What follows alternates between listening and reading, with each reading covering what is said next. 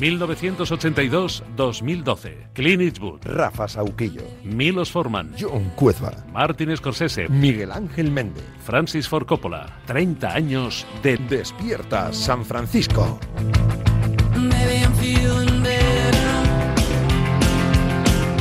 Maldini, ¿qué tal? Muy buenas. Hola, ¿qué tal David? Muy buenas. Oye, lo primero, lo de Xavi Hernández. Sí. ¿Qué, qué técnico te esperas? ¿El que todo el mundo imagina o incluso nos puede sorprender más? No, yo me espero eh, un técnico que quiere mucha posesión, que quiere mucho control con la pelota, que va a alternar tres centrales con defensa de cuatro, aunque yo creo que un poco la de Barça es difícil verle con tres, pero es que en el SAT, mira, ayer, ayer eh, estuve viendo algunos partidos del SAT, también whatsappeando con él, que él era absolutamente optimista, está todo ok, fue la frase, o sea que yo creo que si no se hace hoy se va a hacer rápido. Y, y él, él en, el, eh, en el SAT suele jugar con defensa de tres centrales, con dos carrileros muy altos, porque quiere, quiere profundizar mucho el campo, quiere abrir mucho el campo y tener mucho control de juego, pero luego en partidos importantes de Champions de Asia, en la fase final en la que quedó fuera perdiendo ante el Nasser 2-1 con muy mala suerte la verdad jugó con defensa de 4 prácticamente todos. Es decir que en los partidos gordos él suele jugar porque en la liga catarí es tan superior realmente eh, que, bueno puede hacer prácticamente lo que quiera. Juega con defensa de 3 con muchos jugadores por delante de la pelota con muchísimo control de juego y luego con jugadores muy jugadores muy ofensivos de carrileros. Por ejemplo, Ayeu, eh, el, el, hijo de David y Pelé, que estaba en Inglaterra, que está en, el, en, en Al-Sad, jugando algún partido de carrilero derecho, por ejemplo, para que nos hagamos una idea, ¿no? Y luego jugando con Cazorla por detrás del delantero centro, que es Bunejad, del argelino, con Tabata al lado, es decir, un equipo mega ofensivo y que quiere mucho el balón. Yo, yo espero eso en el Barça pero eso en el Barça. Lo que pasa que, bueno, luego también eh, en la Liga Española el nivel es distinto a la Liga Catarí. A lo mejor no lo puede tener tanto, pero yo espero, espero un técnico que quiera mucho la pelota, que tenga mucho control con, con, el balón, que priorice mucho los centrocampistas de buen toque y de, y de, posesión y a partir de ahí intentar dominar primero los partidos para después ganarlos. Lo de Dembélé le ha matado, ¿eh? eh para el fútbol que tiene pensado Xavi, tíos le así matado, le, sí. le vienen que... de maravilla. Parece que ha pedido un extremo, pero claro, a ver qué le traen. Claro, a ver qué le trae. Si pide un extremo o, o yo, fíjate, yo no, no, descarté incluso jugar con Dembélé de carrilero, de, con defensa de tres alguna vez, porque eso lo hizo Kuman también, acuérdate, que alguna Sí, vez sí. lo probó. Y, pero bueno, es una lástima. Ya, ya más allá de, de Xavi o no Xavi, es una lástima lo de Dembélé en general, ¿no? Porque el otro día en, en Kiev salió un ratito y, y, la verdad que dio una sensación de que estira el equipo, de que desborda de verdad, porque al, falta, al, al Barça le está faltando jugadores de desborde. Es un equipo que combina bastante le cuesta meter velocidad en la combinación, pero, pero no tiene jugadores que desborden, porque Pedri no es un jugador de desborde, porque Frenkie de Jong tampoco es un jugador de desborde, otra cosa es que llegue mucho al área eh, a rematar desde, desde el centro del campo. Desborde puro realmente tiene, tiene Dembélé y, y debería tener un poquito más Coutinho de lo que está teniendo, pero Dembélé es desborde puro y es una pena que, que otra vez tenga ese problema, ¿no? Es que le, leía unos datos ayer de los partidos que se, que se ha perdido no, bueno, es, es una... eh, Dembélé y es una auténtica, una auténtica, una auténtica barbaridad. A mí me parece un jugador eh, indefendible, porque Sí, sí. Digo, no, digo indefendible desde el punto de vista futbolístico, ¿eh? porque pa, hablando de los defensas que le defiendan, porque porque tiene salida por los dos perfiles, por el manejo de las dos piernas, y es un jugador que es complicadísimo defender, complicadísimo. Eh, y lo de Hazard, eh, ¿lo das también por, por amortizado? ¿Hazard no va a triunfar en el Madrid o no? Pues ya cada vez parece más difícil. Amortizado no va a estar nunca porque es con verdad. lo que costó jamás le va a amortizar el Madrid, salvo que de repente resucite futbolísticamente. Lo veo, lo veo difícil. Es una lástima. Es que ya eh, Ancelotti ya no es que haya tirado la toalla porque eso no lo va a hacer nunca, pero la sensación es que ya, bueno, el, el, es que acabó jugando jugadores que parece que no iban a estar por delante de él, ¿no? El otro día en Elche jugó Mariano cuando él podía haber jugado ahí, habiendo cambiado la posición de Vinicius. Es decir, que al final poco a poco se va viendo que él no entra, que no entra, que no entra y, y no hay manera, no hay manera de, de, de, que, de que cuaje Hazard en el Madrid. Eso, yo casi diría que no es un caso Bale, porque Bale es verdad que no ha cuajado del todo, pero Bale ha hecho goles importantísimos en el Madrid en finales. Hazard es que prácticamente no se le recuerda nada importante en el Madrid. Mira, yo me acuerdo un gol al, no sé si fue al Levante, sí. un golazo al Levante en, en Valdebebas. Y es que me cuesta recordar jugadas eh, de, de, Bale en el Real Madrid. Perdón, de, de, Hazard. De Bale recordamos todos varias. Sí. Bueno, Bale ha sido protagonista en varios momentos puntuales e importantes del, del estado del Real Madrid. Eh, Julio, en, en, hora y media, lista de Luis Enrique. Sí. Eh, ¿Qué te esperas? Lo digo porque estamos muy ya de cachondito con que si Nico, Alex Collado, eh, Ansu Fati el otro, el de la moto. No, me, Alex, ¿Tú crees, por ejemplo, que puede entrar Carvajal? ¿Tú crees que va a llamar a RDT? Eh, yo creo que Carvajal eh, podría entrar, aunque todavía no está en su mejor nivel, porque el otro día ni siquiera acabó el partido. Eh, yo creo que todavía no está bien, pero podría entrar.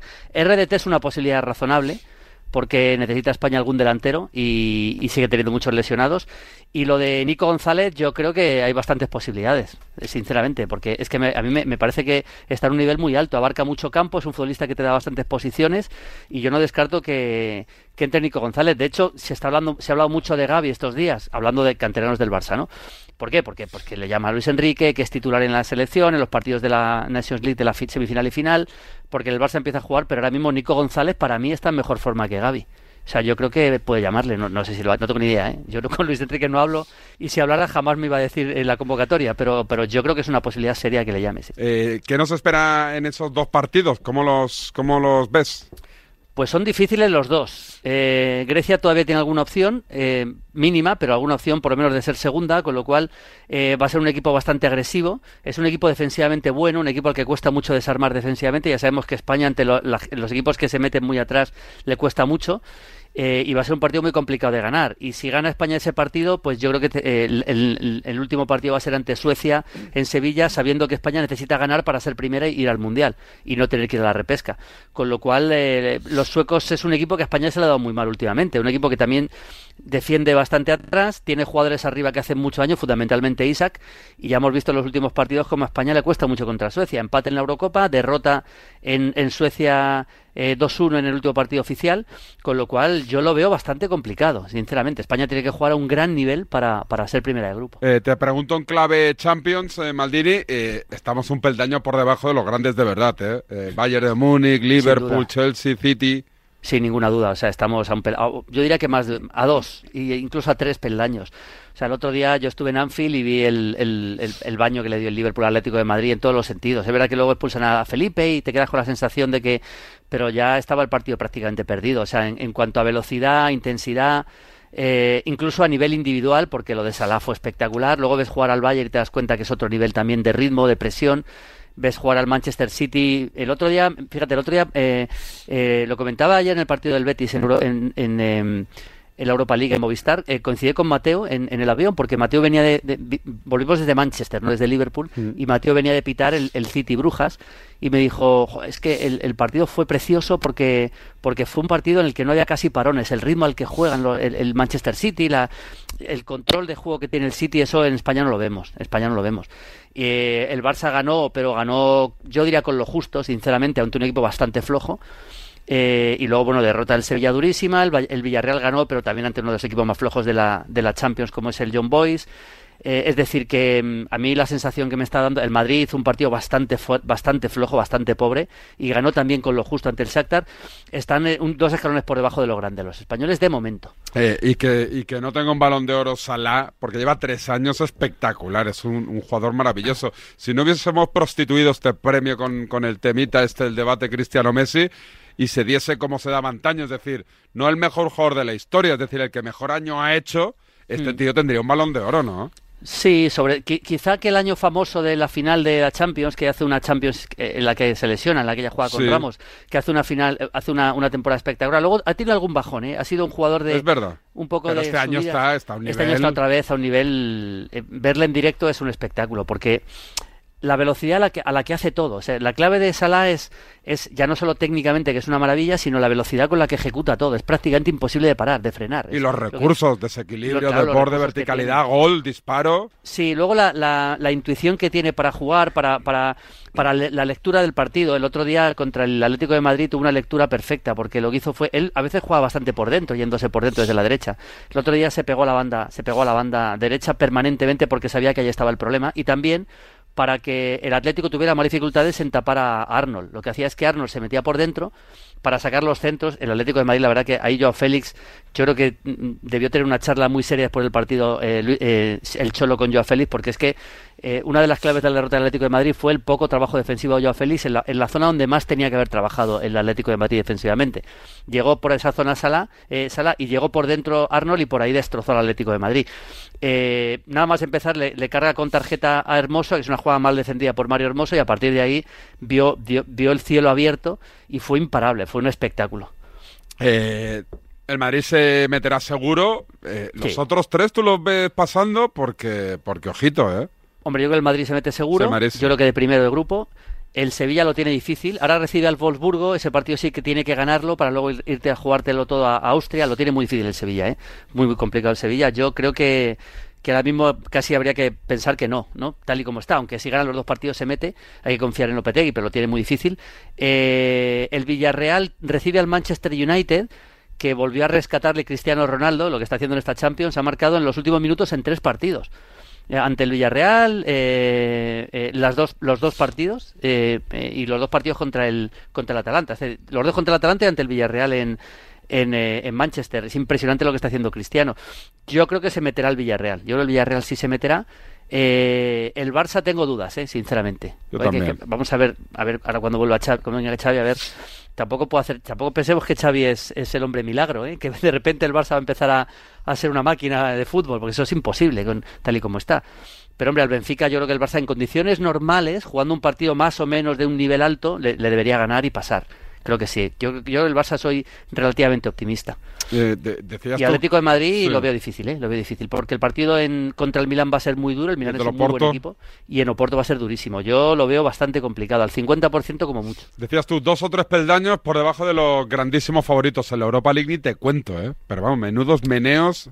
Eh, al Betis y ese empate con la Real que le complica también a, a Imanol el futuro del equipo. Sí, sí, em, el grupo de la Real se ha puesto muy difícil porque empataron PSV y Mónaco y está, está muy golado. La Real tiene que ir a Mónaco y ese partido si lo pierde está prácticamente fuera. Esos dos puntos que pierdes contra el Sturm Graz, seguramente al Sturm le van a ganar los dos partidos que faltan, tanto PSV como Mónaco, pueden ser decisivos.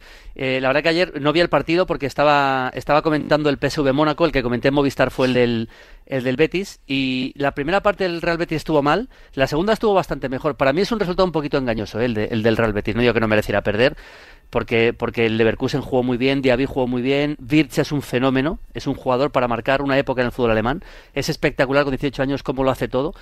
Eh, la inteligencia que tiene para jugar, la calidad para dar el último pase o penúltimo pase, la capacidad de remate, lo tiene todo, Wirtz.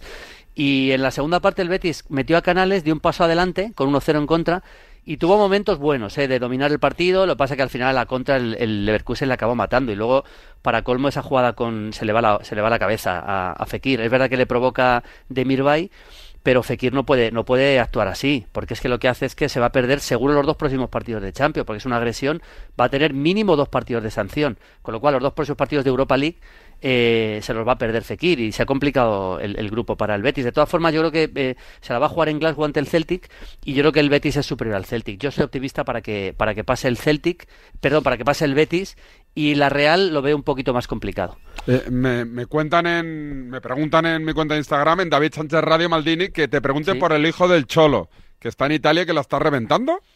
Bueno, está jugando bien, está en el, en el Verona, el otro día marcó dos goles, él lleva ya tiempo en Italia, estuvo en varios equipos y, ahora está lo está haciendo bastante bien. Es un, es un buen goleador, el eh, Gio Simeone. ¿eh? El otro día marcó un golazo a la Juventus con un disparo desde fuera del área.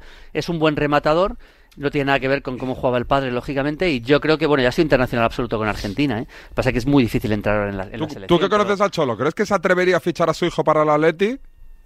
Hombre, atreverse, sí, eh, eh, el tema atreverse, si le ve con con nivel para, para jugar en el Atlético de Madrid, sí, por supuesto que sí. Lo, que pasa es que yo dudo que lo tenga ahora mismo, sinceramente. Siendo un buen delantero, yo creo que nivel para el Atlético de Madrid en la máxima exigencia de la Liga Española, de momento no le veo. Pero para jugar a España, sobrado, ¿no? Sí, sí, en España sí, sí. En España, en un equipo de mitad de tabla, de momento, de mitad de tabla, tranquilamente, vamos, sin, sin duda. O sea, vamos, no sé, un Levante, un no sé, un Granada, un Levante, ese tipo de equipos que son equipos lógicamente de, la máxima élite, pero no en el primerísimo nivel sí podría jugar. Eh, ¿Qué te pareció lo de lo de Clattenburg, Maldini ayer, que, dijo que, que, sí, que vamos, que fue fuera de juego el gol de Ramos y que el otro, pues hombre, un penalti de los que no se suelen pitar y que lo pitó para compensar?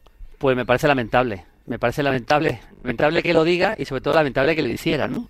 Porque creo que los árbitros tienen una a ver si desde el propio estadio arbitral hacen esto lo único que tienen lo, lo único que van a hacer es sembrar dudas no y, es una es una lástima porque porque yo creo que es arbitrar es muy difícil. Yo creo en los árbitros pero claro con cosas como esta de repente te das cuenta de que, de que a ver, no, no, no puede hacerlo y, mucho menos una vez que lo ha hecho, reconocerlo después, porque está sembrando la duda en el, en el estamento arbitral eh, eh, de, forma, de forma clara, ¿no? Y, eso es, me parece un error, me parece escandaloso, sinceramente, lo que, lo que ha dicho. Eh, ¿Qué tienes para este fin de semana? ¿Y en el canal de YouTube algo previsto o no? Bueno, el canal de YouTube tengo, mira, tengo un par de cosas. Mira, para esta semana te digo, tengo en, en Movistar, comento el, el domingo el derby sevillano, vaya partidazo. Partidazo. Con Álvaro y con Carlos Martínez estaremos allí en el campo del Real Betis, en un partido, es, es un partido muy bonito siempre de, de disfrutar. Luego en Cope ya comentar los partidos de la selección española, por supuesto. Mañana, mañana sábado comento el Bayern en, en eh, Movistar también. Y para mi canal de YouTube, pues eh, bueno, en cuanto anuncien a Xavi oficialmente, haré un vídeo de cómo jugaba Xavi en el SAD y cómo lo que espero de Xavi. Y entre otras muchas cosas, porque tengo un montón de vídeos previstos, tengo un vídeo muy bonito que me han mandado. Tenemos un corresponsal en Buenos Aires, Mundo Maldini. Este- nosotros ya somos así. Sí, sí, sí. Y ha estado en la, en la casa de donde vivió Maradona, ahora que se cumplían, se, se hubieran cumplido 61 años de su nacimiento. O sea, es que hubiera sido, era el cumpleaños esta semana. Eh, Maradona, después de salir en Cebollita, se va a jugar a Argentinos Juniors, ahí en la paternal, eh, vive en un piso, en un piso, pues imagínate, pues un piso pues bastante, bastante modesto. Y todavía se mantiene como estaba él, ¿no? En su época en Argentina, su etapa en Argentinos, su, cómo era su habitación. Hacemos un recorrido por la casa donde vivió Maradona en los años 70, cuando era jugador de Argentinos Juniors, y una persona nos hace casi, casi como de, de, de- de- de museístico, ¿no? El hombre que nos enseña el- ese museo. Y es muy bonito el vídeo. Vamos a ver la, la cama donde dormía, las fotos que él tenía, y, las vamos a comparar con fotos de la época donde realmente veíamos esa casa, ¿no? En, en los años 70. Es, es un reportaje muy bonito. Eh, Julio, que nos vemos aquí el próximo viernes. Muy bien, eso está hecho. Un abrazo, crack. Un abrazo, amigo. 10 Hasta y luego. 29, 628, 26, 90, 92. WhatsApp de Radio Marca. Estos despierta San Francisco hasta las 11 en punto de la mañana. Seguimos, ¿eh? Nos espera en un ratito la barca.